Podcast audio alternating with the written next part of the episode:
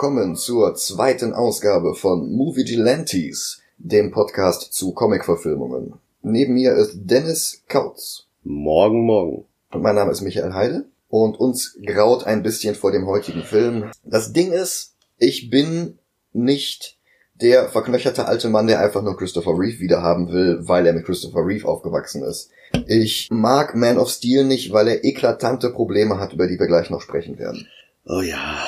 Die Besetzung ist nur ein winziger Mosaikstein, aber dass Cavill überhaupt gecastet wurde, ist auch Teil des Problems. Kommen wir gleich dazu. Vielleicht gucken wir uns erstmal den Film an. ich ich drücke mich gerade noch ein bisschen drum, aber äh, ja. hilft ja alles nichts. Wir schauen uns jetzt den Film an. Wenn ihr möchtet, dann macht das doch auch. Wir möchten aber niemanden zu äh, Selbstverstümmelung auffordern. Schaut euch den Film an oder nicht und wir reden jetzt gleich drüber. Viel Spaß. Bis gleich.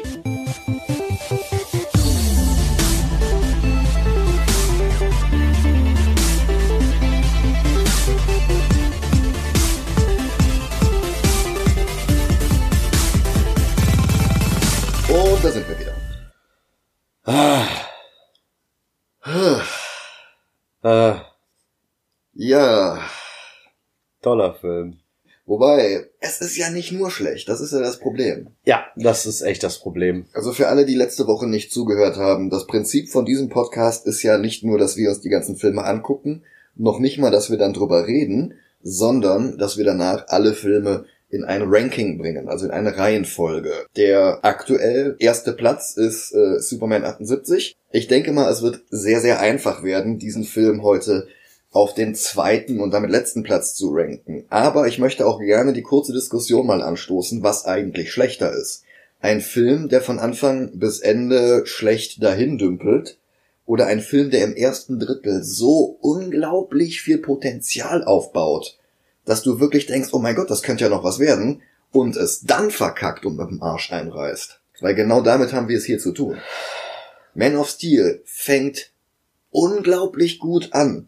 Das stimmt. Das erste, was du siehst, ist halt Krypton vor der Zerstörung. Du hast halt wieder Jor-El, der wieder vor dem Council steht und von der äh, Zerstörung Kryptons spricht, davor warnt und ihm wird halt nicht zugehört. Im Gegensatz zu der Donner-Verfilmung haben wir hier aber nicht erst die Verhandlung der kryptonischen Verbrecher, sondern die stürmen daraufhin das Rathaus. Sord kommt halt rein, greift alle an, erschießt einen und es gibt halt diesen kurzen Konflikt Jor-El und Sord. Genau. Beide wollen Krypton retten, aber auf unterschiedliche Art und Weisen. Auch wenn der Film das gerne noch ein bisschen tiefer herausarbeiten könnte. Was ich erstmal sagen muss, Russell Crowe ist großartig. Das Traurige ist ja, fast alle Schauspieler in diesem Film sind fantastisch. Ja. Man sieht auch, bevor das, ich glaube, bevor das mit dem äh, Rad anfängt, also dass sie da ein bisschen reden mhm. und das Sod reinstimmt, sieht man auch ein bisschen mehr von Krypton. Ja. Und ich finde persönlich, dass für mich Krypton in Man of Steel besser aussieht als in Superman 78. Ja, sie haben halt was anderes versucht. Sie haben halt eben nicht versucht, dieses sterile, kalte, genau. das halt in großer Kontrast zur Erde ist, darzustellen, sondern wir haben es hier halt eher mit einem Fantasy-Krypton zu tun. Wir ja. haben fliegende Libellendrachen. In den Comics sieht Krypton anders aus. In den alten Filmen sah Krypton anders aus. Wir haben halt wirklich mal hier das Rad neu erfunden und das gar nicht mal schlecht. Crow ist fantastisch. Michael Shannon ist fantastisch, auch wenn er halt später immer weniger zu tun hat, außer rumbrüllen. Und dann kommen wir auch, glaube ich, schon zur ersten Sache, die ich wirklich aufgeschrieben habe. Die Geburt von Karl L. Ich persönlich finde die Szene nicht zwangsläufig wichtig. Spielt ähm, ein bisschen mit ein, dass Karl L. der erste natürlich geborene Kryptonier seit Jahr. Stimmt, das wollten sie wahrscheinlich einfach nur zeigen. Ja. Ja. Das glaube ich halt, dass es darauf ein bisschen anspielt, dass der halt der erste seit hunderten von Jahren ist, der auf natürliche Art und Weise geboren wurde. Das einzige im Film, wo sie wirklich Show Don't Tell beachtet haben. Weil alles andere wird uns nur in Dialogen oder noch schlimmer in Monologen an den Kopf geballert. Äh, ich versuche es ein bisschen zu erklären. Die anderen Kinder werden mehr oder weniger so geboren wie in Matrix. Noch nicht mal so wie in Matrix, das ist halt eher so dieses völlig durchgeplante. Jede einzelne Familie hat einen eigenen Beruf eine vorherbestimmte Rolle in diesem faschistischen System. Das heißt, wenn du als L geboren wirst, also Jor-El, Kal-El, wie auch immer, dann hast du nur die Möglichkeit, Wissenschaftler zu werden, dem das Council nicht zuhört.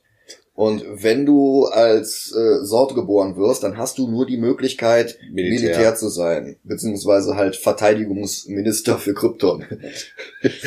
Denn das ist ja, wie gesagt, dieser Konflikt. Russell Crowe, Jor-El, sieht das Ganze sehr wissenschaftlich. Wir müssen versuchen, die Zerstörung Kryptons aufzuhalten. Und du hast auf der anderen Seite Sort, der sagt, wir müssen Krypton irgendwie konservieren. Es gibt diesen unglaublich tollen Kodex, das ist ein Totenschädel, der unter Wasser liegt und darin sind sämtliche Gene sämtlicher kryptonischen Familien, nein, Verzeihung, Blutlinien ja. äh, aufgezeichnet. Sort möchte halt gerne festlegen, welche dieser Blutlinien gerettet werden und welche nicht. Und Jor-El möchte halt im Gegenzug alles retten und am besten den Planeten Krypton gleich mit. Ja, aber wie es in Superman natürlich so üblich ist, ihm hört keiner zu. Er schießt Clark ins All, Krypton explodiert, pum. Also was ich noch sagen würde, dass, ähm, das habe ich geschrieben, dass die Action nicht erst nach einer Stunde wirklich beginnt, sondern man hat einen sehr durchchoreografierten Kampf zwischen Jor-El und äh, Zod. Das stimmt. Wo ja. ich sagen muss, äh, dafür, dass Jor-El ein Wissenschaftler ist, hat der verdammt gute Martial Arts Move drauf, Moves drauf. ja. Und den Kampf gewinnt Jor-El, bis er äh, erstochen wird von Zod. Wobei als Sod ihn ersticht, hat er ja schon Clark abgeschickt und den Kodex mit. Aber ich, ich versteh's nicht. Ja, natürlich. Hat Sod sich zurückgehalten, weil er dachte, oh, Jorel will, ich brauche ihn noch. Er hat ja schon versucht, Jorel auf seine Seite zu ziehen und ja, das ja. gar nicht mal schlecht geschauspielert. Wahrscheinlich hat er sich deswegen zurückgehalten. Einzige Erklärung. Nee, einzige Erklärung ist, damit Clark auf der Erde landet, aber. Ja, ja, ja. Zeit rausschinden und, na, egal. Das ist übrigens jetzt ein gutes Ding. Jetzt fliegt nämlich die Rakete vom kleinen Kal-El durchs All an Dutzenden von grauen, öden Planeten, Monden und Kratern vorbei. Und das ist halt einfach ein unglaublich schönes Bild für das gesamte DCEU. Also dieses, dieses Movieverse, was sie versucht haben, sich aus dem Popo zu ziehen. Wir haben in dem Film keine Szene, wie Jonathan und Martha Clark finden. Nein, er, er landet einfach mit seinem Raumschiff neben der Farm, aber du siehst die Landung nicht, weil es direkt übergeht zu dem Schiff im Wasser. Erster Zeitsprung. Und wo muss ich direkt sagen, Cavill sieht null aus wie Clark Kent oder Superman. Wieso, er trägt am Ende eine Brille? Ja, toll. Jetzt hast du den Film gespoilert. Oh, Entschuldigung. Ja, Spoiler-Alarm. Er trägt am Ende eine Brille. Nein, das, das Ding ist, sie wollten halt nicht Christopher Reeve emulieren. Das ist das, was Brandon Routh versucht ja, hatte ja. bei Superman Returns. Das Problem ist, Superman Returns ist gefloppt. Nicht wegen Brandon Routh, aber Warner lernt ja gerne die völlig falschen Lektionen aus ihren Filmen. Ja. Das heißt, sie haben halt diesmal versucht, komplett in die entgegengesetzte Richtung zu gehen und eben keinen Christopher Reeve zu finden, sondern halt so einen riesen Macho, ra, ra, ra, Testosteronmann. Mhm. Das erste, was man von Clark kennt, sieht, er ist auf einem Fischerschiff. Und auf einmal verschwindet er von dem, von dem Fischerboot und ist auf einmal auf dieser Bohrinsel. Naja, er verschwindet nicht einfach von dem Schiff Fischerboot, die Bohrinsel brennt halt. Da ja, ja. Halt das wollte ich gerade sagen. Ja. Er, er verschwindet halt von diesem Fischerboot, um auf die Bohrinsel zu kommen, genau. um Leute zu retten. Und jetzt, es tut mir leid, aber ich muss mich darüber aufregen. Die Szene, die ich jetzt anspreche, kommt zwar etwas später im Film, aber Jonathan Kent sagt ihm, es ist besser, wenn Leute sterben und man nicht erkennt, wer du bist. Und die erste Szene, die wir von ihm sehen, ist, wie, auf, wie er auf dieser verdammten Bohrinsel ist und Menschen rettet, die ihn sehen können. Ja, wobei, das erfahren wir ja später, wenn Lois ihm nachrecherchiert und dabei sehr, sehr schnell sehr, sehr sinnvolle Fährten findet. Er benutzt ja einen falschen Namen, der heißt ja Tom. Ja. Der gibt sich da ja als Tom aus, also können sie ihn ja nicht finden. Und er hat einen Bart. Das stimmt. Und äh, Brustbehaarung zur Unendlichkeit. Er hat, ja, er hat mehr Brustbehaarung als Wolverine. Ja, ich verstehe es aber trotzdem nicht.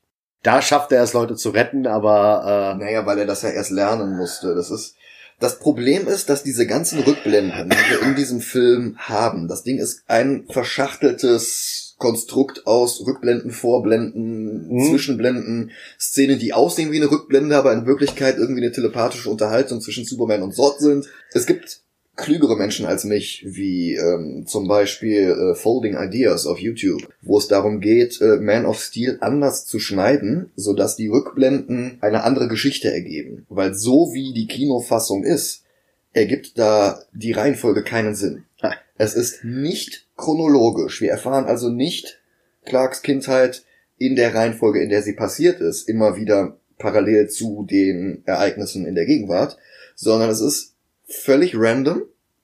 Jetzt kommt eine Szene, wie er auf der Erde landet. Jetzt kommt eine Szene, wie er seine Kräfte entdeckt. Jetzt kommt eine Szene, in der Jonathan Kent stirbt. Jetzt kommt eine Szene, in der Jonathan Kent mit ihm redet. Und Ähm, ich habe ich hab dazu aufgeschrieben, zwar später, aber es wirkt wirklich so, als hätten die die Szenen gedreht. Mhm. Sie hätten Szene für Szene bearbeitet, Mhm. also nicht den ganzen Film, sondern wirklich nur die einzelnen Szenen bearbeitet und danach so ein Randomizer-Knopf gedrückt, so und jetzt würfelt der mal die Szenen zusammen. Außer die, weil das ist das Ende vom Film. Ja, genau. Release the Snyder Cut. Er rettet dann auf jeden Fall auf dieser Bohrinsel alle Leute. Ja, natürlich. Also ob es wirklich alle sind, weiß ja, man ja nicht. Ja. Aber er rettet sie und fällt ins Wasser. Und liegt dann da in einer Jesus-Pose. Genau. Das Ding ist halt, der Film hat mehrere Dinge nicht verstanden, beziehungsweise die Filmemacher. Snyder, äh, Drehbuchautor David Goyer, Warner als Ganzes. Das Problem, das wir haben, ist zum einen, dass sie glauben, dass zwei jüdische Einwanderer, die eine Geschichte über ein Waisenkind, das in einem Binsenkörbchen in der großen Stadt angeschwemmt wird, um dann dort der Anführer zu werden, dass das nicht Moses, sondern Jesus ist. Dieser Film erschlägt uns mit Jesus-Parallelen. Dieser Film überschlägt sich dabei zu etablieren, dass Clark zum Zeitpunkt der Gegenwartshandlung 33 Jahre alt ist.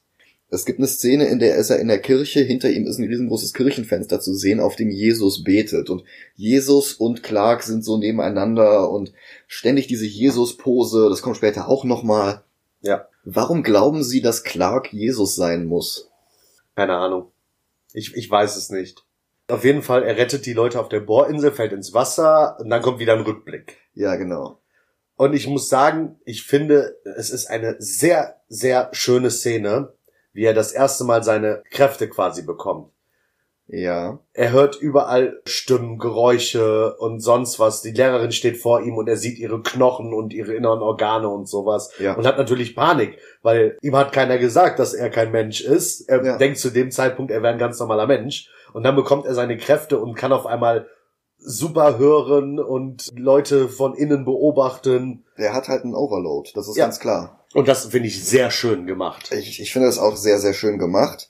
Das ist allerdings auch gleichzeitig eine Sache, die der Film selbst später wieder mit dem Hintern einreißt. Ja. Denn, wie alt würdest du schätzen, ist Clark zu diesem Zeitpunkt? 13. Okay. Wür- würde ich plus sagen. minus ein, zwei Jahre Ja. sehe ich auch so, ja. Junior High, High gerade Irgendwie Highschool. Das Ding ist, er ist jetzt seit 13 Jahren unter der Atmosphäre der Erde.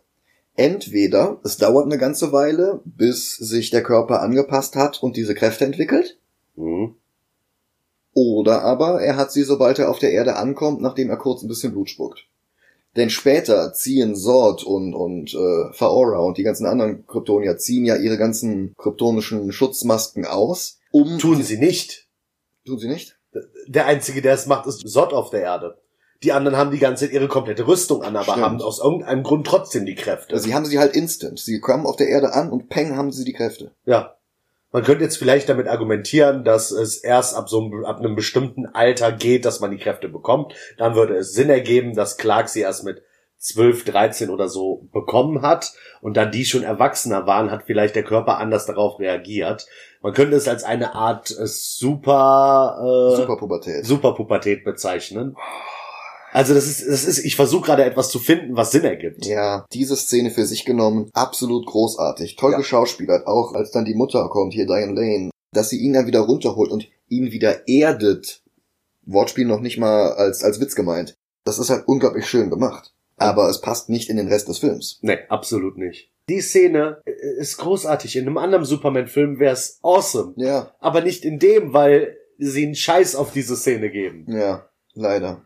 So, und dann äh, haben wir wieder den Sprung. Wir sind wieder in der Gegenwart, Wir nach der Bohrinsel. Und was macht Superman als erstes? Er klaut Kleidung aus einem Auto raus. Warum klaut er? Weißt du, was ich ihm mehr abgekauft hätte? Wenn er, obwohl er im vollen Bewusstsein wäre, sich irgendwo an den Strand gelegt hätte, einen auf hier, äh, ich wurde gerade angespült gemacht hätte. Ja, Das hätte ich ihm mehr abgekauft als dieses, ich glaube jetzt Sachen. ja. Ja, das bringt mich jetzt zum nächsten Punkt, an dem Zack Snyder Superman einfach nicht versteht. Die Geschichte von Superman ist nicht die Geschichte eines Menschen, der erst lernen muss, was richtig und falsch ist. Die Geschichte von Superman ist die Geschichte von einem Menschen, der besser ist als alle anderen, aber diese Kraft nutzt, um uns alle besser zu machen. Es gibt dieses unglaublich schöne Comic, in dem Superman denkt, er würde sterben und er tut halt noch so ein paar große Dinge, um quasi so seinen, seinen Nachlass in die Wege zu leiten. Und unter anderem schreibt er mit seinem Hitzeblick in den Mond hinein, Do good things unto each other and every man can be a Superman. Das ist Supermans Rolle. Supermans Rolle ist es, uns zu zeigen, dass es besser geht. Supermans Rolle ist nicht erst selber jemanden umzubringen, bevor er lernt, dass jemanden umzubringen schlecht ist. So funktioniert das nicht. Wenn die Welt so funktionieren würde, dann würde ich jemanden umbringen und vor Gericht sagen, ja gut, jetzt weiß ich ja auch, dass das falsch ist, dann äh, müssen Sie mich jetzt freisprechen. Und dann sagt der Richter, ja gut, dann haben Sie jetzt Ihre Lektion gelernt. So funktioniert das nicht. Zu diesem Zeitpunkt bin ich bereits im Gefängnis und habe keine Möglichkeit mehr, die Welt zu retten. Nein. Dann habe ich noch hier das, was du schon meintest, äh, Clark Jesus Kent. Ich, ich, ich kann nicht glauben, dass sie versucht haben, aus Superman Jesus zu machen. Ja. Aber du hast die, die Kreuzpose von Jesus, du hast das Alter, du hast... Aber kennst du nicht die Geschichte, in der Jesus Kleidung aus dem Truck geklaut hat? Bevor er wusste, dass Stehlen falsch ist? nee, soweit habe ich Das die glaube ich in den. Apokryphen oder so. Dann äh, springen wir direkt wieder zurück in die Vergangenheit, nämlich die große Schulbus-Szene. Der kurze Auftritt von Lana Lang und Pete Ross, den Jugendfreunden von Clark aus den Comics und aus Smallville kennt man sie ja auch. Der Bus hat einen Unfall, steuert von einer Brücke hinunter direkt in einen See und der Schulbus füllt sich innerhalb von Sekunden mit Wasser und Clark opfert dann seine Anonymität, steigt aus dem Bus aus und schiebt ihn an Land und rettet dann noch Pete Ross. Ja. Was zu einer Debatte mit seinem Vater Jonathan führt, also gespielt von Kevin Costner, auch hervorragend besetzt. Ja, und auf jeden Fall. das Problem ist auch hier leider das Drehbuch und nicht er. Hör mal, mein Sohn.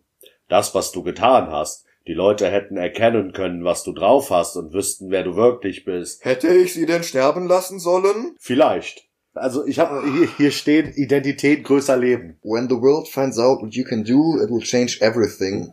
What it means to be human.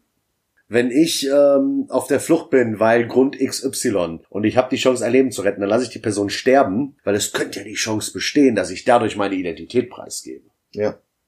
Das würde ich nicht mal als Superheld machen, äh, jemanden sterben lassen, nur damit meine Identität geschützt ist. Das Mhm. würde ein normal denkender, nicht kranker Mensch machen. Iron Man, also Tony Stark, hat seine Identität in den Comics preisgegeben, weil er einen Hund gerettet hatte, der fast von einem Auto überfahren worden wäre. Ja. Und es ist, ich will jetzt nicht sagen nur ein Tier, aber er rettet ein Lebewesen. Ja. Und Jonathan Kent sagt, vielleicht solltest du das nächste Mal die Leute sterben lassen. Vor vielleicht. Dingen, was wäre denn bitte passiert, wenn der ganze Schulbus ertrunken wäre und Clark nicht? Was hätten die Leute denn dann gesagt? Die hätten wahrscheinlich gesagt, es war seine Schuld. ja, dann wären sie mit den Fackeln und Mistgabeln gekommen. Ja, eben. Ja, hervorragend durchdacht, Jonathan Kent, hervorragend durchdacht, David Goyer. Dann habe ich noch was aufgeschrieben. Ich weiß nicht, ob du das so auf dem Schirm hattest. Was ist Jonathan Kent von Beruf? Farmer, Er ist Farmer. Soweit ich weiß. Gut. Übrigens, ich nehme dich jetzt mit zu dem Raumschiff, wo wir dich gefunden haben. Du bist nämlich kein Mensch, du bist ein Außerirdischer. Vollkommen in Ordnung. Da drin lag dieses Teil. Ich habe nachgeguckt. Es passt zu keinem Element auf der Periodentabelle. Warte, wa- was warst du nochmal vom Beruf? Warst du jetzt Chemiker, Physiker oder Farmer? Quantenfarmer. Nee, aber ernsthaft, wo, woher weiß er, äh, nee, das ist kein Bild auf dem Periodensystem. Vielleicht also hat er ja den Highschool-Lehrer gefragt, aber mit einem falschen Bart, damit nicht rauskommt, dass er es ist. Nein, mit dieser Brille mit der großen Nase, damit seine. Identität geschützt ist. Ich kenne Periodensysteme, die sind wahrscheinlich für jüngere Schüler, wo du dann immer ein Beispiel darunter hast. Mhm. Eisen hast du dann so ein- eine Schraube oder irgendwie sowas. Bei Gold hast du einen Goldbarren. Aber äh, Der Film ist von 2013 oder Ja. sowas. Und wir wissen, Clark ist 33. Clark Jesus kennt. Das heißt, wenn er 13 ist, 20 Jahre zurück, sind wir bei 1993. Da gab's ganz frühes Internet. Vielleicht hatte Jonathan Kent Ich habe in dem Raumschiff, mit dem mein Sohn auf die Erde gekommen ist, etwas gefunden. Es passt zu, es passt zu keinem Bild auf dem Periodensystem. Was könnte es sein? Ja, wir sind dann wieder in der Gegenwart, denn der Film hat immer noch Flashback-Schluck auf. Mhm. Dann hören wir erstmal ein schlechtes Cover von Ring of Fire, wenn er in dieser Bar arbeitet als Barkeeper Kellner. und Rausschmeißer? Ich würde eher sagen Kellner und Rausschmeißer. Es sieht nicht aus, dass er Barkeeper ist, sondern er sieht eher aus wie, nur ein Kellner. Ja, was auch immer. Ein Typ packt einer Kellnerin an den Hintern Ja. und Clark will ihn dafür rausschmeißen und dieser Typ, der im Kopf kleiner ist als Clark und Er will ihn ja nicht mehr verhältnismäßig rausschmeißen. Er geht hin und stellt ihn zur Rede und sagt ja noch nicht mal, ey, es wäre jetzt besser, dass du gehst, sondern er stellt sich dahin und guckt den böse an. Ja, stimmt. Und daraufhin hält der es für eine super gute Idee, Clark sein Bier über den Kopf zu schütten. Er muss sich echt anstrengen, den Arm hoch genug zu kriegen, um das Bier dahin zu kippen. Es ist albern. Was ich danach schön finde, also ich, ich finde, es ist eine tolle Szene, wenn dieser Typ, der ihm gerade das Bier über den Kopf gekippt hat, versucht ihn zu schubsen. Das ist wirklich nett. Ja, Er versucht ihn zu schubsen und das ist, als würde er versuchen, eine Steinmauer zu schubsen. Clark bewegt sich keinen Zentimeter. Er bleibt einfach Ja. komplett still stehen. Aber das war's an dieser ganzen Szene. Das einzig Gute, weil danach kommt der Bullshit des Jahrtausends. Natürlich. Denn Clark geht ja einfach weg, zieht Ja. seine Schürze aus, Schnitt. Eine Stunde später, der komische Tough Guy verlässt die Bar und sieht seinen Truck. Aufgespießt äh, auf Strommasten. Baumstämmen, Strommasten, irgendwie sowas. Ja. Das ist alles sehr dunkel und verregnet und man erkennt es nicht so genau, aber es ist halt ein sehr abstraktes Kunstwerk. Ja, weil ähm, was wir ja gelernt haben in dem Film, Jonathan Kent sagt ja schon zu Clark, maybe you shouldn't save life because of your identity, but if you can, ähm, Impale an asshole's car on a piece of wood. Ja. do it. Warum? Das würde Superman nicht mal, nicht mal Red Sun Superman würde das tun. Weil es ihm einfach egal wäre und dem normalen Superman, nein, er würde es runterschlucken. Aber er muss ja erstmal lernen, dass es falsch ist, andere Leute äh, zu verletzen und ihre Autos zu beschädigen. Nein, wenn die schon eine Jesus-Anspielung machen sollen, dann sollten die auch das so belassen, dass er es runterschluckt und seine andere Wange hinhält. Ja, und der andere Typ sich dann an der Wange die Hand bricht. Ja, das hätte wahrscheinlich Superman äh, von, weiß ich nicht. In irgendeinem Superman-Film gab es wahrscheinlich mal so eine Szene oder so. Es gibt tatsächlich eine vergleichbare Szene in Superman 2 Okay. mit Christopher Reeve. Da gibt's halt auch so einen Typen in der Bar.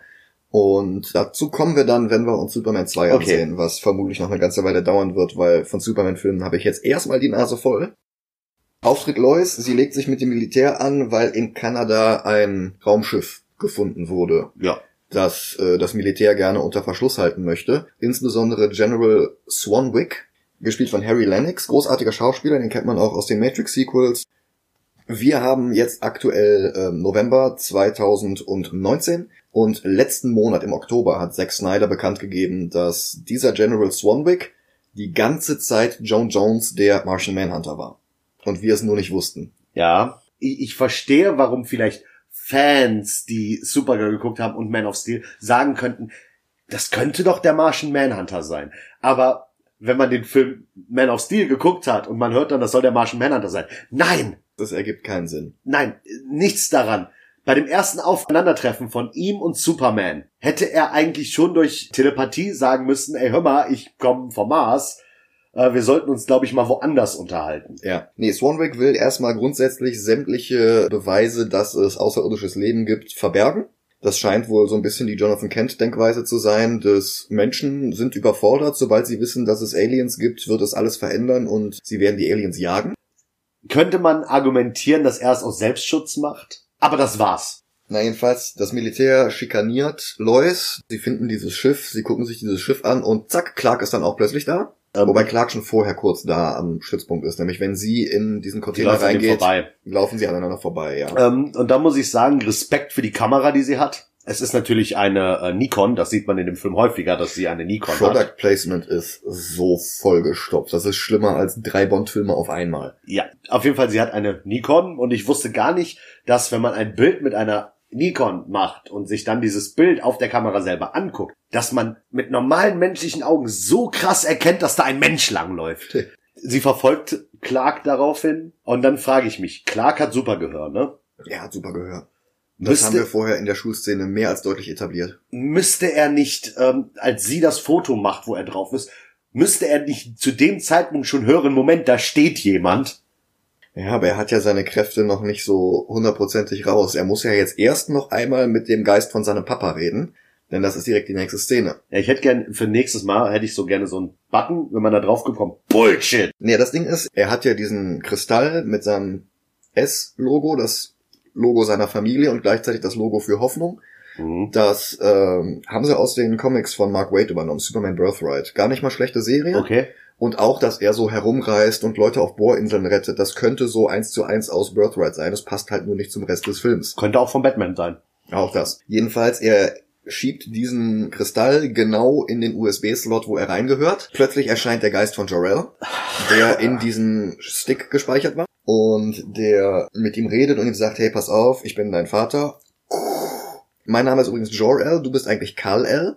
Ich habe mir das nicht am Anfang aufgeschrieben, aber das meinte ich schon zu dir. Ich mag die Art, wie die kryptonische Computertechnologie funktioniert. Ja, total. Dass man nicht diesen Bildschirm hat, der quasi eins zu eins, wenn man mit einer Kamera ein Foto macht, dieses Foto wiedergibt, sondern es ist quasi, kennt ihr zufällig diese Nagelbretter, wo man von hinten was gegendrückt und dann von vorne so ein bisschen sieht, was dahinter war? Ja, das ich hoffe, ist ich habe es richtig erklärt. Ja, das ist, das ist das Ding. Das ist halt nur mit Nanobots. Das heißt, du hast 3D-Dinger aus so komischen Quecksilber-Blobs. Genau. Und den Rückblick über ähm, quasi Krypton und so zeigt Jor-El KL auch in dieser Technologie, dass du an den Wänden überall dann auf einmal diese Formen hast, die da mehr oder weniger rauskommen und Das sowas. ist dann natürlich alles Silber oder Genau. grau in grau, denn es ist ja, Ja. die CEU.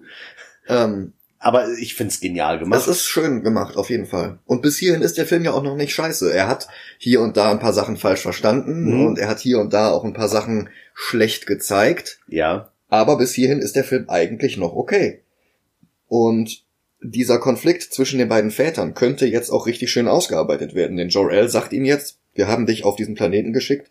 Wenn sie dich finden, dann wirst du ihr Anführer und du wirst sie emporheben und du wirst sie zu besseren Menschen Ja. machen.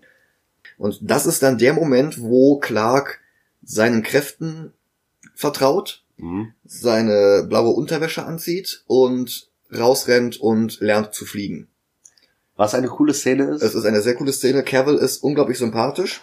Cavill lacht und Hat keine Schnäuzer, also alles richtig gemacht. ja, Nee, es ist tatsächlich die Szene, die einzige Szene, wo ich Cavill den Clark Kent abkaufe. den Clark kennt. Ja, den Superman. Ja. den Superman. Er springt, ich meine, einige Leute wissen es vielleicht von euch, einige wiederum nicht. Ähm, die, das, was, also das Fliegen, was Superman kann, ist ja eigentlich nur eine Entwicklung seiner Sprungkraft, oder? Es ist ein bisschen komplizierter. 1938, erster Auftritt von Superman, da war er eigentlich wie ein Mensch, nur seine Muskeln waren stärker. Er konnte nicht wirklich fliegen, aber dadurch, dass seine Beinmuskulatur so krass war, konnte er halt über Häuser springen, selbst über Hochhäuser in Metropolis. Und das war dann aber dem, dem Kinoserial von Fleischer. Die haben sich halt gesagt, es sieht cooler aus, wenn er fliegen kann und seitdem kann er es auch in den Comics und seitdem kann er es in allen Medien. Ja. Aber ähm, wo- worauf ich halt hinaus will, ist halt, dass, dass dieses, dieses Springen, was er da macht, bevor er fliegen kann, Ja. spiegelt das nochmal so ein bisschen wieder. Ja, er- genau. er Das, darauf ist das mit Sicherheit eine Ja, Anspielung. Und ja. das meine ich halt, und das finde ich super. Und auch, dass er sich freut, dass er es schafft. Dieses Lachen, ich kauf ihm das ab. ja. Aber das ist das Einzige, was ich ihm abkaufe. Ja. Ja, und dann kommen wir zum Untergang des Films. Ja, es kommt der große Wendepunkt. Bis hierhin hat der Film kleinere Probleme. Diese ganze, äh, hätte ich sie sterben lassen sollen, maybe, ist auf jeden Fall Diskussionspotenzial. Wobei, wenn man es der Jor-El-Sichtweise gegenüberstellt und das dann diesen Konflikt über den Film hinweg langsam ausarbeitet, dann kann man ja damit leben. Macht der Film aber nicht. An dieser Stelle kommt nämlich jetzt die nächste Rückblende. Ich muss euch kurz direkt eine Frage stellen. Ähm, ihr seid adoptiert, ihr habt Superkräfte, die der Rest eurer Familie nicht hat.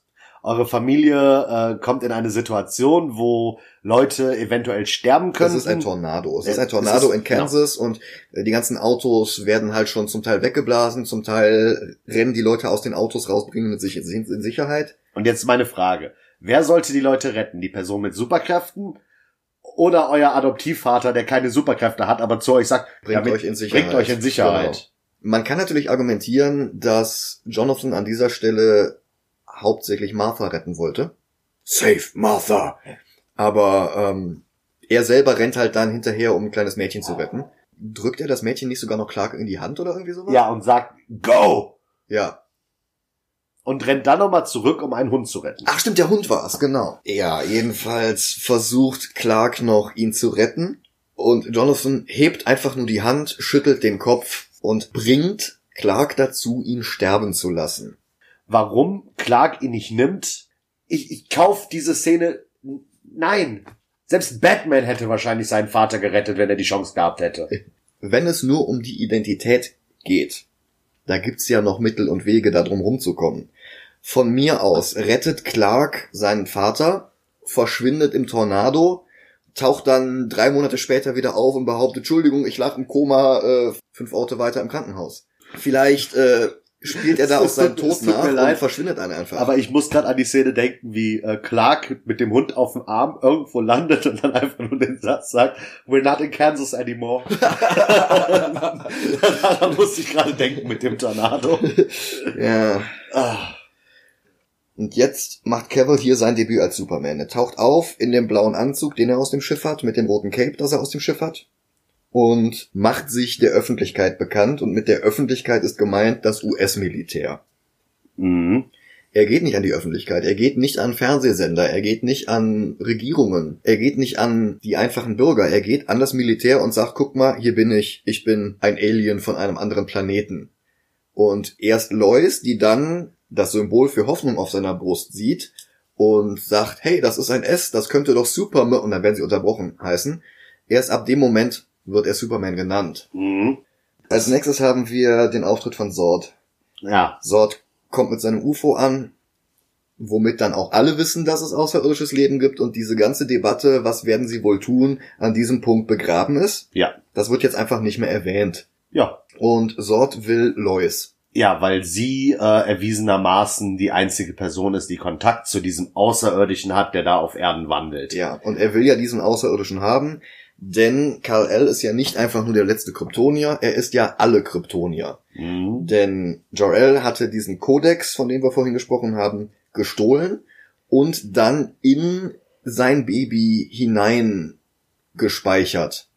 Das heißt, jede einzelne Zelle von Kal-El enthält das Wissen über sämtliche Blutlinien Kryptons und deren vorbestimmte Rolle in diesem faschistischen System. Ja. Weil der Schädel, den, sie, den äh, Jorel auf Krypton geholt hat, äh, die DNA von allen Kryptoniern. Ah. Ja, das war, der Schädel sah nur so hardcore aus, das war das Speichermedium, das war wieder so ein USB-Stick. war USB-Stick. Bestimmt. Okay, vielleicht war das ja auch einfach nur, du hattest an einer Stelle einen USB-Stick und dieser Schädel war einfach nur der Deckel vom USB-Stick. Nee, der Schädel ist die externe Festplatte. Ach, stimmt, natürlich. Natürlich. Ja, so oder so, Sord braucht diesen Kodex, weil er Krypton wiederherstellen will. Er hat sich, das wird gleich erst erzählt, aber ich kann den Plan jetzt schon mal enthüllen, er hat auf seinen Reisen durch das Weltall einen quasi Terraformer gefunden, Mhm. mit dem er ähm, die Erde in ein neues Krypton umwandeln Wie, kann. ne- wie nennt ihr das? World Engine? World Engine. Ja. Und er hat dann auch diese tolle Nachricht an die ganzen Erdenmenschen. Bringt mir Karl L. Wenn Clark also noch nicht zur Fortress of Solitude, was ja niemals die Fortress of Solitude ist in diesem Film, Wenn er das Schiff eine Woche später gefunden hätte. ja, dann würden wahrscheinlich 100% der Lebewesen auf diesem Planeten fragen, wer? Weil selbst Clark nicht wüsste, dass er Kal-El ist. Ja, genau. Es ist unglaubliches Glück, dass die Dinge in dieser Reihenfolge passiert sind. Danach Ja, haben, jedenfalls, er holt dann Lois auf das Schiff, er holt Clark auf das Schiff. vorher haben wir ähm, noch die Sache mit, äh, dass wir noch einen Rückblick haben äh, mit ihm, wo er von einer Werkstatt ist, wo er von seinen Mitschülern oder so Ach, Kenny Braverman. Ja, dann bekommen wir Kenny Braverman zu sehen. Und seit ich dank Micha ähm, Death and Return of Superman gelesen habe und noch so Vor allen Dingen die Hefte danach. und vor allem die Hefte danach, da wird ein Cha Charakter eingeführt, Kenny Braverman. Ja, der, der hing halt mit in dieser Clique rum, mit Lana, mit Pete. Genau, und ähm, er war halt in allem der Zweite, hinter Clark. Ja. Die haben Wettrennen gemacht, er wurde Zweiter, weil Clark gewonnen hat. Und so, er war immer so der Zweite. Offizielle Erklärung ist übrigens, dass Clark da noch nicht seine Kräfte hatte. Genau. Dass er noch zu dem Zeitpunkt damit beschäftigt war, dass seine Zellen die Sonnenenergie unseres Sonnensystems erstmal in Kraft umwandeln Genau. musste. Das heißt, das, was Clark hier für Erfolge hatte, hatte er tatsächlich aus eigener Leistung ohne Superkräfte geschafft. Und trotzdem war Kenny nur der Zweite. Und das Genau. hat er ihm halt übel genommen und wurde in den Comics dann zum Superschurken Conju. Und in Man of Steel verprügelt er halt hier an der Stelle Clark und taucht danach nicht mehr auf. Richtig. Ich hätte es schön gefunden, wenn sie ihn äh, endlich mal wieder zurückgebracht hätten als äh, Villain. Ja, aber wo denn? Im nächsten Film stirbt Ja, Superman, ja. danach haben wir die Justice League und danach ist äh, das Franchise auch schon wieder begraben. Ja. Also in dem Kinderflashback mit Kenny Braverman taucht übrigens auch Costner wieder auf. Nach dem Flashback, in dem Costner gestorben ist. Ja. Und die Szene äh, hat übrigens ähm, auch wieder null Sinn, außer dass äh, Jonathan Clark fragen kann, haben sie dir wehgetan? Und Clark darauf antworten kann, du weißt, dass das nicht funktioniert. Das meinte ich nicht. Ich meinte, ob es dir gut geht. Wahrscheinlich haben die an dem Zeitpunkt schon gemerkt, dass Kevin Costner als Jonathan Kent der unsympathischste Drecksack im ganzen Film ist und das beinhaltet Sort. Ja. Und dann haben sie an, anscheinend noch versucht, dagegen zu steuern und es hat nicht ganz geklappt. Und dann hast du halt das, was du meintest hier, dass sie zu Sot gehen Mhm. und Sot quasi den Rückblick zeigt, was er, was, was, was er gemacht hat. Nachdem, also sie werden ja am Anfang von dem Film, werden sie ja wieder in die Phan Phantomzone gesperrt. Ja. Und also für zwei Minuten, weil danach explodiert Krypton und die sind wieder frei.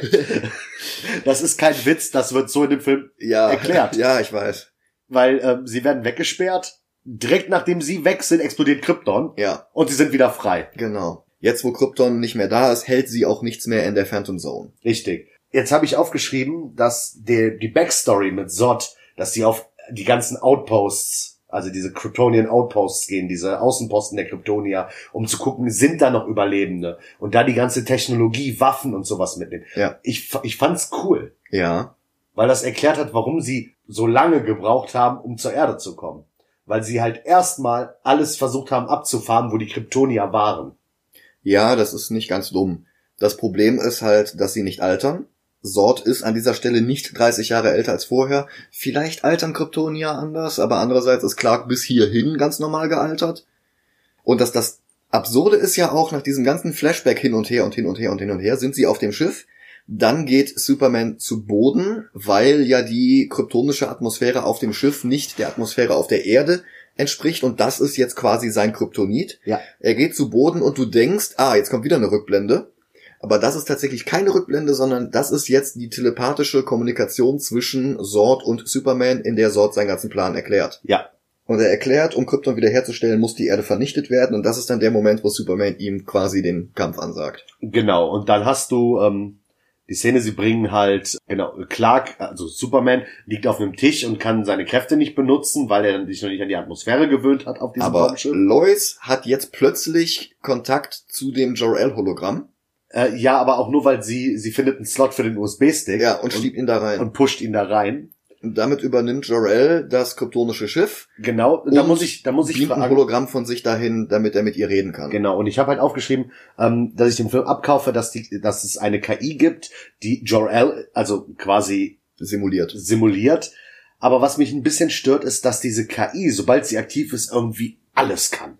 Naja, es ist halt nicht Jor-El, der mit ihr redet, es ist das Schiff, das mit ihr redet, aber mit der Persönlichkeit von Jor-El. Ja, aber das ist mir irgendwie zu übermächtig. Ne, es ist ja irrelevant, Ja, weil ja. er eh nicht mehr lange da sein wird. Er ist halt jetzt da, also du hast diese lustige Escort-Mission, wo Lois sich durch dieses Schiff kämpft und ballert und Hinter dir. ja, Jor-El gibt ihr immer wieder diese Anweisung. Rechts! Und dann schießt sie nach rechts und trifft halt zufällig genau da den ähm, Kryptonier, der sie gerade angreifen will. Ja, oder und dann spielt äh, Jor-El auch noch ein bisschen das verrückte Labyrinth. Ja, und genau. verschiebt Wände und alles er, mögliche. er öffnet Türen und Passagen und so weiter Genau. und das wäre toll als Videospiel, aber an dieser Stelle ist es einfach so ein bisschen deplatziert. Aber immerhin stellen sie die Erdatmosphäre in dem Schiff, in dem wieder ganzen her. Schiff oder nur in dem Raum, in dem Superman ist? In dem Ganzen, weil Lois ihren Helm schon nicht mehr aufhat. Ach ja, stimmt, natürlich. Ja, plötzlich Ähm, hast du überall Erdatmosphäre und damit hat Superman auch seine Kräfte wieder. Ja.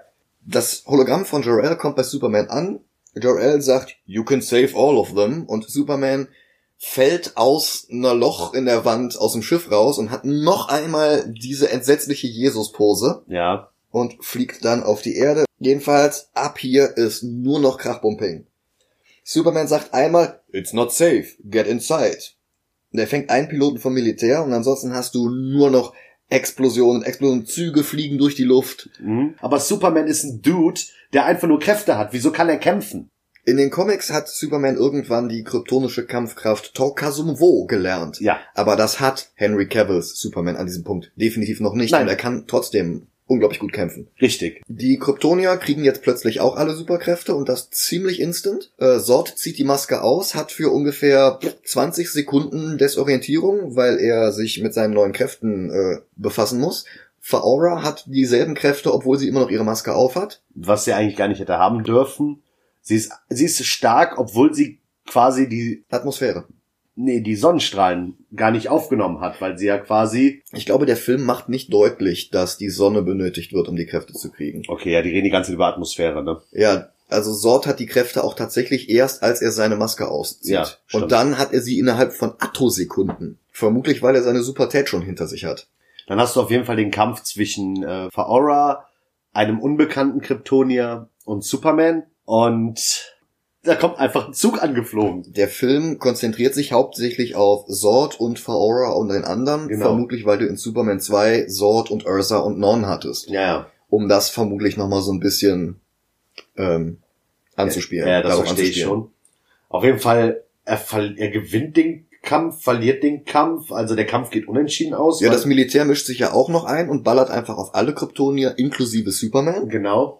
Bis dann Zord mit einer verwundeten Faora wegfliegt. Dann sagt ein Colonel, this man is not our enemy und plötzlich ist Superman wieder einer von den Guten. Ja.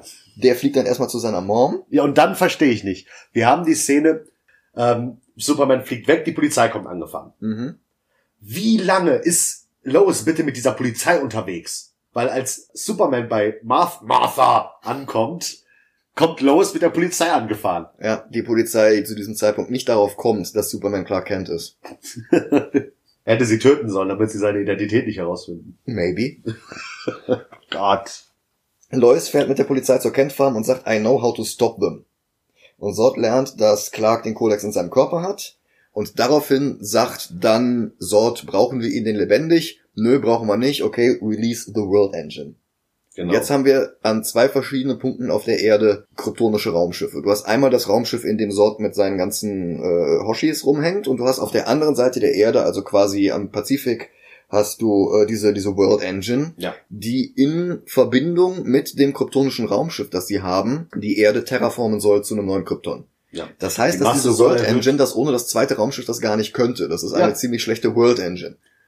Sie erhöhen quasi die Masse der Erde, um die Gravitation zu erhöhen, wenn ich das richtig verstanden Ja, habe. sie erzählen da irgendeinen so einen pseudowissenschaftlichen Bullshit über Atmosphäre und über die Masse der Genau. Erde und äh, Aber ich, ich finde es schön gemacht, dass sie halt darüber reden, wir müssen, also dass sie die Gravitation erhöhen. Mhm. Und du siehst überall, wo die World Engine gerade arbeitet, dass Dinge einfach platt gedrückt werden. So, du siehst Autos und die sehen auf einmal aus, als würde einer drauf treten, aber es tritt niemand drauf, weil es einfach nur die Gravitation ist, die sie quasi runterzieht. Ja, aber sehr weit kommen sie ja nicht, wenn in Metropolis steht zu dem Zeitpunkt ja noch alles. Ja, ja, dauert wahrscheinlich. Hast du mal versucht, die Erde neu zu formen? Nein, das gebe ich ja zu. Ja, siehst du. Okay. Jedenfalls äh, hat Lois dann ihren Plan enthüllt. Das Triebwerk des Schiffs könnte ein schwarzes Loch erzeugen, das Sord und seine Leute zurück in die Phantomzone zieht. Ja. Dazu müssen sie mit irgendeinem Flugzeug eine Bombe in das Raumschiff schleusen. Mhm. Und Lois meldet sich dann freiwillig, während Superman gleichzeitig auf dem anderen Ende der Welt gegen die World Engine kämpft. Also wer, äh, während die World Engine ähm, auftritt, noch nicht an, ähm, an Independence Day gedacht hat, sollte bei der Szene, dass sich jemand freiwillig meldet, um ein Flugzeug in dieses Raumschiff zu fliegen, sollte spätestens, spätestens jetzt an Independence Day denken. Ja, wobei das Ganze natürlich auch so eine gewisse Todessterndynamik hat aus Krieg der Sterne. Stimmt schon. Wir müssen das genau in das Loch reinfeuern. Wir haben nochmal eine sehr blutleere Konfrontation zwischen Jor-Els Hologramm und Sord. Es geht um die Kontrolle des Schiffes. Crow gibt alles, Shen gibt alles, irgendwie geht man trotzdem nicht mit. Ne. Es ist, es wäre die Möglichkeit gewesen, diesen Konflikt zwischen den beiden noch einmal zu demonstrieren, auszuarbeiten, aber stattdessen schreien die beiden sich einfach nur an und dann schaltet äh, Sord Jor-El aus. Ja. Und damit ist Jor-El quasi, auch wenn es nur ein Hologramm war, komplett weg. Er ist weg, ja, er ist jetzt gelöscht. Ja, und dann beginnt der tolle Kampf, oder? Superman kämpft gegen die World Engine Tentakel. Ja. Das war jetzt der Moment, an dem Dennis mich gefragt hat, ist der Film gleich vorbei? Und wir waren jetzt bei einer Stunde 46 von zwei Stunden 23. Ja, ich habe mir aufgeschrieben, zwei Stunden 23 ist für diesen Film einfach viel zu lang. Viel zu lang. Ja. Den hätte man locker um eine Stunde kürzen können.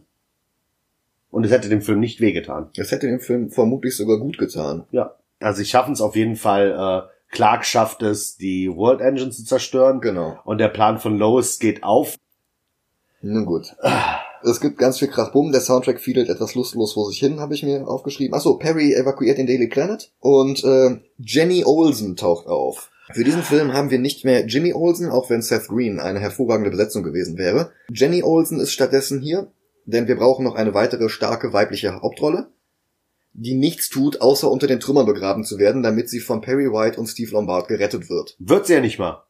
Ja, Die schaffen es ja nicht mal, sie die zu schaffen es noch nicht mal, sie retten. Also zu retten. nicht, Ja. nicht, dass sie stirbt, aber sie schaffen es nicht. Der, der, das Chaos hört ja vorher auf, bevor sie stirbt. ja, Aber sie ist, nachdem sie es versucht, immer noch darunter gefangen. ja, Und dann kommt noch was überflüssig. Äh, nee, nee, das kommt gleich erst. Wir haben immer noch den Kampf Sot gegen äh, Superman. Noch haben wir an dieser Stelle tatsächlich Superman gegen die World Engine und du hast dann hier wirklich diesen Todesstern-Moment, wo er durch diesen Strahl hindurchfliegt, dann genau den einen Punkt in der Maschine trifft, die der Schwachpunkt ist und das ganze Ding explodiert. Independence Day. Star Wars. Ja. Also sowas von Star Wars, bitte. So, eigentlich war an dieser Stelle auch der Plan und das Drehbuch, dass alle Kryptonier inklusive Sord in die Phantomzone zurückgezogen werden. Aber Snyder wollte dann kurzfristig doch noch eine halbe Stunde länger und eine Showdown zwischen Superman und Sord. Ich kaufe Sot seine Motivation so krass ab. Ich kaufe ihm das ab, dass er das alles gerade nur macht, um seine Leute zu retten. Er ist ja sogar bioengineert, um das zu tun. Ja, eben. Ja. Und äh, es ist tatsächlich, ich weiß nicht, wen ich in dem Moment den Sieg mehr gönne. nee, schon Superman, ganz klar. Weiß ich nicht. Ich verstehe Sords Motivation und ich muss an dieser Stelle noch einmal Michael Shannon für seine Performance loben. Der Mann ist nicht umsonst zweimal für einen Oscar nominiert gewesen, wenn auch nicht für diese Rolle. Erstaunlicherweise. Er gibt halt echt alles. Und dann werden tatsächlich alle Kryptonier in die Phantomzone gezogen. Außer Sord. Superman rettet Lois, Trümmer, Trümmer überall. Einmal knutschen vor der gesamten Besetzung des Daily Planet, die ihn dann später nicht wiedererkennen, weil er eine Brille aufhat. Superman greift Sord an und steuert ihn aktiv in Gebäude hinein, von denen er nicht wissen kann, ob sie schon evakuiert sind. Ja. Ich habe ich hab zu Micha gesagt, wenn der Kampf so abgelaufen wäre, dass Superman immer wieder versucht hätte, nach oben hinweg oder raus aus Metropolis zu kommen und Sot ihn immer wieder nach Metropolis geschlagen hätte und dadurch die Gebäude kaputt gegangen wären. Es wäre super, aber 80% der Schäden am Metropolis ist Supermans Schuld. Ja, Superman schnappt sich Sord und 9-11 ein Gebäude nach dem anderen. Ja. Und es ist ihm egal, ob da Leute drin sind oder nicht. Es wirkt zumindest so. Ja. Sie fliegen ja sogar in andere Stadtteile. Wir können ja darüber reden, dass der Daily Planet evakuiert wurde, vielleicht zwei, drei Häuser drumherum auch. Mhm. Evakuierungen dauern in der Regel etwas länger. Die sind nicht sofort alle in Sicherheit, es sind nicht sofort alle Gebäude leer. Aber die fliegen ja wirklich noch acht Stadtteile weiter. Mittlerweile ist es draußen dunkel, in den Gebäuden ist überall Licht an. Ja. Und Und trotzdem die sind- fliegen die durch ein Hochhaus nach dem anderen. Ja, die sind vor allem in einem anderen Stadtteil, wo die Zerstörung der World Engine noch gar nicht eingesetzt hat. Da ist alles komplett intakt, Ja, das bis Superman da auftaucht. bis Superman auftaucht. Ja. Ich, ich weiß, ich weiß, ich verstehe die Mot- Motivation in Batman wie Superman, aber da kommen wir dann zu. Sord sagt an dieser Stelle, das hier endet nur auf eine von zwei Weisen, du stirbst oder ich. Und es ist die verdammte Aufgabe eines Helden, einem Film, nicht den Schurken zu besiegen, sondern aufzuzeigen, dass der Schurke Unrecht hat. Und genau das verkackt der Film hier völlig katastrophal. Ja. Sie fliegen daraufhin auch ins Weltall. Sie fliegen, genau, sie fliegen aus der Atmosphäre raus, treffen einen Wayne-Tech-Satelliten Ja. mit dem Symbol von Wayne Enterprises aus den äh, Christian Bale-Filmen. Mhm. Und was macht Superman dann? Er fliegt mit Sord zurück nach Metropolis rein und nochmal in ein Haus. Ja, ich glaube, es ist eine Bahnstation. Ist eine Bahnstation, Ist eine ja. Bahnstation. Das ne? ist quasi Grand Central Station, nur halt eben das Metropolis-Äquivalent dazu. Das heißt, wir haben die Szene, sie im, im, im Weltall, also in der Atmosphäre, Mhm. hätten sie kämpfen können. Das Einzige, was dabei hätte zerstört werden können, ist der Wayne Satellite. Ja, genau. Der wird auch zerstört. So, aber okay, das wäre dann ein Schaden, da, den Superman nicht wirklich zu verschulden Ja. hat. Superman hätte theoretisch Sord packen können und auf den Mond fliegen können. Oder Ja. auf den Mars oder in die Sonne oder was auch immer. Ja, aber nein. Superman nimmt Sod und fliegt mit ihm zurück nach Metropolis in die, U in die Bahnstation. Gezielt nach Metropolis hinein. Damit Sord dann diese total konstruierte Szene machen kann, dass Superman ihn im Schwitzkasten hat, quasi besiegt hat, aber Sords Augen sind ja noch frei und er nutzt jetzt seine Heat Vision, von denen er weiß, dass er sie hat, und äh, schießt in ein, ein Loch in eine Wand und fünf Meter rechts steht eine Familie, die anscheinend noch nicht evakuiert ist. Und Sord bewegt seinen Hitzeblick sehr, sehr langsam die Wand entlang in Richtung dieser Familie. Lichtgeschwindigkeit und so, ne? Ja. Und theoretisch hätte Superman hier so viele Möglichkeiten. Er bräuchte ihm ja nur mit seinen unverwundbaren Händen die Augen zuzuhalten. Er hätte nur ein paar Zentimeter Sots Kopf nach er hätte sich nur fallen lassen müssen nach vorne. Ja. Dann, Oder er hätte wieder mit Sort hochfliegen können. Das wäre Ja. auch eine Option gewesen. Über den war ja eh schon Loch in der Decke. ja. Aber nein, was macht Superman? Er bricht Sort das Genick. Knack. Sort sagt, das endet nur auf eine von zwei Weisen, du stirbst oder ich, Ja. woraufhin Superman Sort umbringt und quasi dem Schurken Recht gibt. und danach anfängt zu weinen.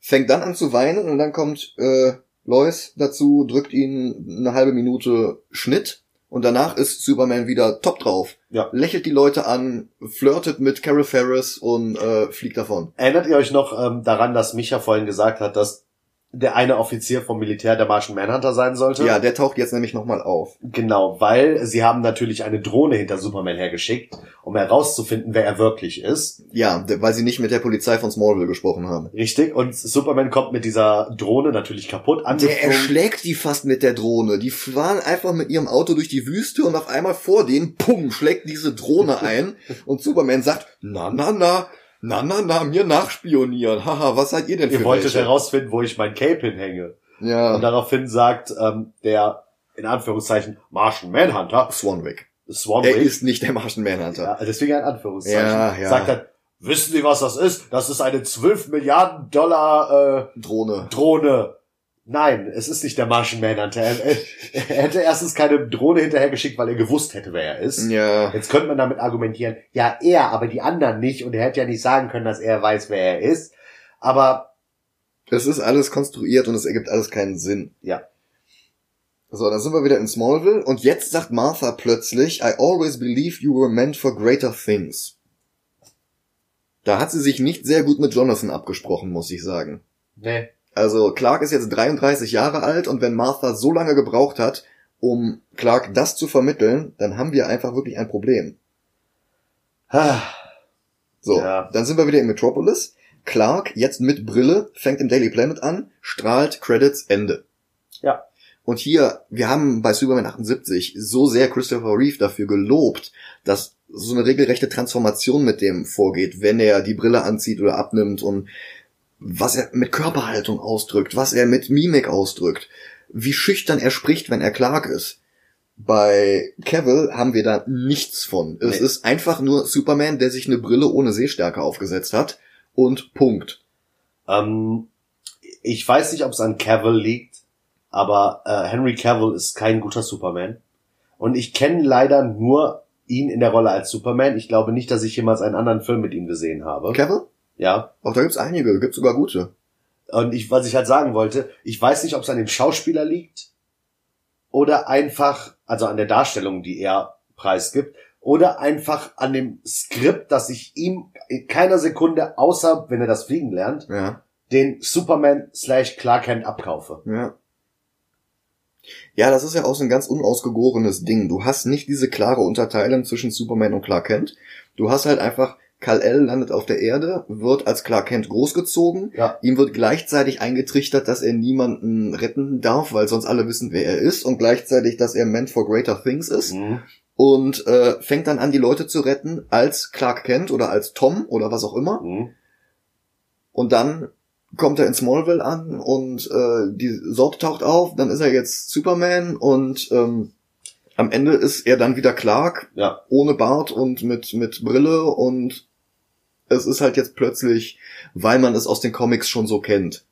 Ähm, ich es möchte gibt doch keine Motivation, warum er im Planet anfängt. Ich möchte da kurz einhaken und eine Szene aus einem anderen Film reinbringen. Ich muss sie reinbringen. Aus Batman wie Superman. Das Aufeinandertreffen zwischen Bruce Wayne und Clark Kent. Auf der Gala. Auf der Gala. Wenn Lex die einander vorstellt. Genau. Diese Szene kauf ich Cavill keine Sekunde, also ich glaube keine Sekunde daran, dass das Clark Kent ist. Und das spielt, spricht wieder dazu, was wir gerade gesagt haben, Mhm. weil während er auf Bruce Wayne trifft, ich will jetzt nicht sagen, was wäre, wenn jemand anderes die gespielt hat, aber theoretisch hätte die Szene so sein müssen, dass er nach außen hin aussieht wie dieser schüchterne Clark Kent, aber alleine mit seinen Augen und dem Blick, mit den er mit Bruce hat. Da müsste er eigentlich zeigen, hör mal, ich bin, ne? Aber dazu kommen wir, wenn wir Batman wie Superman gucken. Ja, ich möchte aber gerne äh, mindestens zwei Monate Pause haben, bevor wir jetzt mit den DCEU Wir können auch ein Jahr machen, ein Jahr Pause machen. Ja, irgendwann müssen wir uns drum kümmern. Freut euch auf den Film am Mittwoch. Micha wird mich hassen. Ich sag euch nicht, was es sein wird. Ja, Äh, also an der Stelle sollten wir vielleicht nochmal unser Konzept erklären. ja, Wir gucken jede Woche einen Film, reden drüber und machen dann dieses Ranking. Das Ranking jetzt ist ganz einfach. Platz 1 Superman 78, Platz 2 Man of Steel und dann kommt nichts mehr. ja, da kommt erstmal nichts mehr. Und ab jetzt gucken wir jede Woche einen Film, ohne dass wir im Vorfeld wissen, was es ist. Also einer von uns beiden natürlich Mhm. und dann wird der andere überrascht. Und ihr werdet es auch. Genau. Und ich habe den such quasi den nächsten Film aus nach Man of Steel für nächste Woche. Mhm. Und selbst Micha weiß nicht, was es ist. Ich, ich werde nur sagen, er wird mich hassen. Mehr möchte ich nicht dazu sagen. Ja, vorhin hat er schon gesagt, dass ich den Film noch mehr hassen werde als Man of Steel. Ja. Hast du nicht auch gesagt, mehr als äh, Batman wie Superman? Nee. Oder doch, doch wirst du. Wirst Oh mein du Gott. Weniger mögen. Gehe ich Ja. von aus. Kann auch sein, dass äh, Micha den Film super findet, den ich ausgesucht habe. Ich bin wirklich, wirklich gespannt. Und ich hoffe, ihr seid's auch. Und ich hoffe, ihr hattet Spaß. Ja. Ja, wenn ihr Lust habt, könnt ihr uns auf Twitter und Facebook Folgen, Folgen. genau. Wir sind da als Movie Gilantes. Movie ohne E, damit das Wortspiel mit Vigilantes funktioniert. Genau. Aber wir verlinken das auch in den Show Notes. Da habt ihr dann die Möglichkeit, das alles äh, zu sehen. Genau, und dann könnt ihr uns auch gerne bei Twitter oder Facebook schreiben, wenn ihr irgendwie Anme Anregungen habt oder, Oder wenn ihr euch einen Film wünscht. ja, oder euch einen Film wünscht, seid ihr herzlich dazu eingeladen, das zu machen. Die Regeln für die Filmauswahl ist einfach nur, es muss eine Comicverfilmung sein. Das heißt nicht, dass eine konkrete Storyline aus den Comics adaptiert wurde. Wurde Man of Steel ja auch nicht. Genau. Aber dass es halt eine Comic-Vorlage gibt. Ähm, seid euch bitte auch bewusst, wenn ihr irgendeinen, irgendeinen Live-Action-Film von einem Manga oder von einem Anime vorschlagt, könnt ihr gerne machen. Ihr könnt zum Beispiel den Netflix Death Note Film sagen, zum Beispiel, oder die Live-Action Sailor Moon Filme oder was auch immer, könnt ihr theoretisch alles vorschlagen, solange es eine Manga-Vorlage gibt. Weil wir machen da keine, keinen Unterschied zwischen Comic oder Manga. Es muss einfach nur auf einem gezeichneten Bilder mit Sprechblasen. Genau, es muss auf Bildern mit Sprechblasen basieren. Ja. Also könnt ihr auch theoretisch Garfield und so ein Mist vorschlagen. Ja, natürlich. Das, da werden wir uns leider auch irgendwann drum kümmern. müssen. Richtig. Also viel Spaß bei der Auswahl. Ja. Dann habt eine schöne Woche. Genau. Und dann hören wir uns nächstes Mal wieder. Mit Auf. einem Film, von dem ich nicht weiß, was es ist und mir graut jetzt schon davor. Auf Wiedersehen. Tschüss.